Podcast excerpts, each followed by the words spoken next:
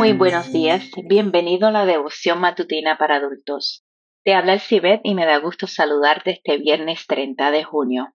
La meditación de hoy trae por título La oración del justo es poderosa. La lectura bíblica la encontramos en Santiago 5:16. Oren unos por otros para que sean sanados. La oración del justo es poderosa y eficaz. La relación entre Dios y Abraham era tan estrecha que el Señor entendía que no cabían secretos entre él y su buen amigo. Por eso cuando decidió destruir las ciudades de Sodoma y Gomorra, se preguntó a sí mismo, ¿encubriré yo a Abraham lo que voy a hacer, habiendo de ser Abraham una nación grande y fuerte, y habiendo de ser benditas en él todas las naciones de la tierra? Génesis 18, 17 y 18. Luego le explicó a su amigo que era preciso destruir ambas ciudades, porque su pecado es gravísimo. Si Abraham debía ser una bendición para todas las naciones de la tierra, ¿acaso no lo sería también para esas ciudades tan impías y corruptas? Cuando el patriarca recibió la noticia de lo que Dios haría, de inmediato comenzó a interceder por ambas ciudades. Abraham no se alegró de la ruina de esas urbes. En cambio, le pidió al Señor que si hubiera allí cincuenta justos, por amor a ellos perdonara a todos los habitantes de Sodoma y Gomorra. Dios le aseguró que así sería.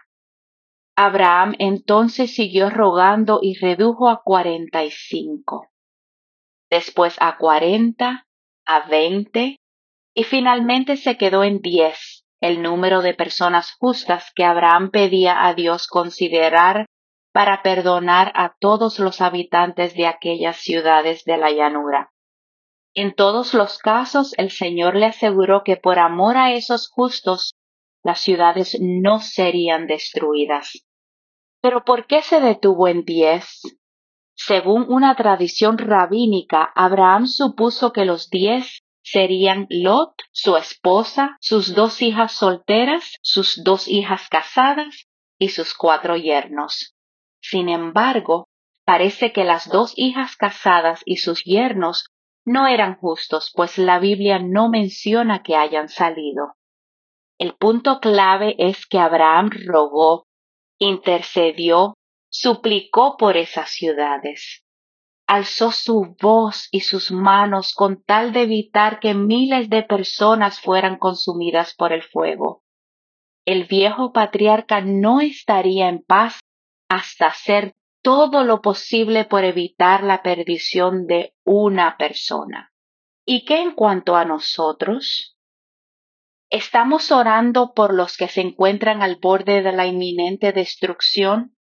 El apóstol Santiago nos invita a orar unos por otros para ser sanados. La oración fervorosa del justo tiene mucho poder. Santiago 5:16.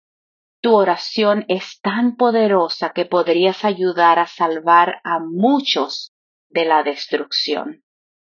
Te invitamos a escucharnos nuevamente mañana y que sientas la presencia de Dios en este día.